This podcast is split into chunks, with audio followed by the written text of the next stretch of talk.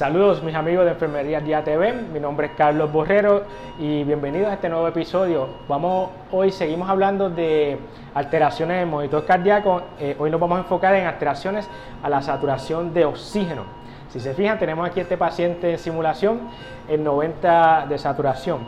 90 es muy bajo. Eh, mencioné ¿verdad? en un video anterior que el valor normal de, de la saturación debe ser de 95 a 100 eh, por ciento. En este caso está en 89 las razones de estado 89 pueden ser varias y es importante conocer varias, eh, varias situaciones que pueden alterar la lectura y no necesariamente son problemas en el paciente. Y esta es una información muy importante, la cual no se enseña en todos sitios, pero sí se enseña aquí en la Escuela de Enfermeros y Enfermeras de de Puerto Rico. Varias, varios factores que pueden alterar la lectura de un saturómetro Puede ser que la habitación del paciente esté muy fría, por lo tanto el paciente su temperatura esté bajando y eso altera la lectura del saturómetro y puede estar dándole una falsa lectura. Otra característica que puede alterar la lectura del saturómetro es que el paciente se esté moviendo o esté moviendo el dedo donde está puesto el monitor que está leyendo la saturación y si está moviéndose no va a leer correctamente y también le puede dar una falsa lectura.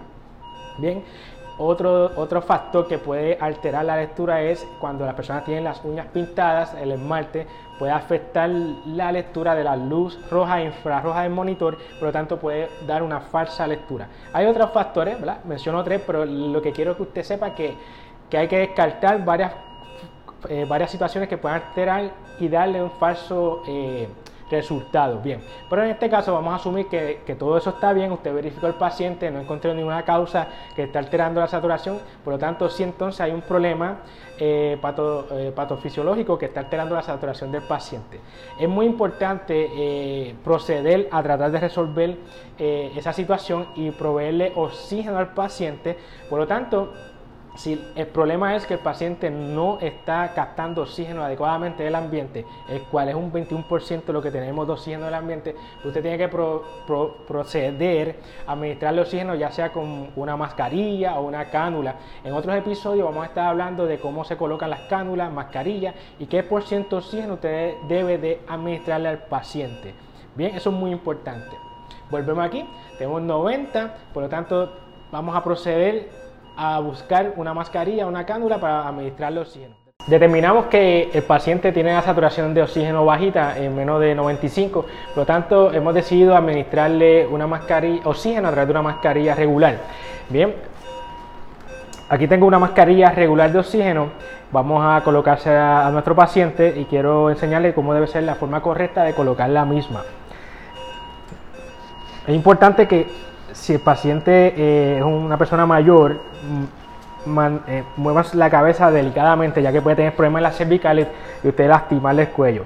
Ustedes observaron, yo coloqué la mascarilla, que no le toque, no toque los ojos, que selle bien la boca, la ajustamos con, con los cordones que trae la mascarilla y se coloca debajo de las orejas, que no moleste. Es importante una vez colocada conectarla a la toma de oxígeno y abrir el metro de oxígeno y el mismo debe ser abierto a no menos de 6 litros de oxígeno.